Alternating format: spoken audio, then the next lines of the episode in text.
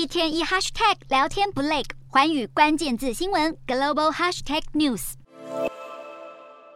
放眼望去，只见整片山林陷入火海，浓浓烟雾笼罩整片天空。美国加州北部一间木材厂二号发生火灾，因为当地高温干燥，火势一发不可收拾，迅速吞噬了周边森林和住宅区，造成当地停电，约七千五百人被迫撤离，至少一百栋建筑被烧毁。为了避免大火蔓延到更多社区，消防人员日夜抢救，但大火还是烧毁了一千七百二十一公顷的土地。而且截至四号上午，还是只有约百分之二十五的火势受到控制。从灾区照片可以看到，大火经过的住宅区变成一片废墟，处处可见被烧毁的车辆。极端干旱和气候变迁导致气温不断升高，再加上低湿度和大风影响，使得加州地区发生野火的频率是越来越高。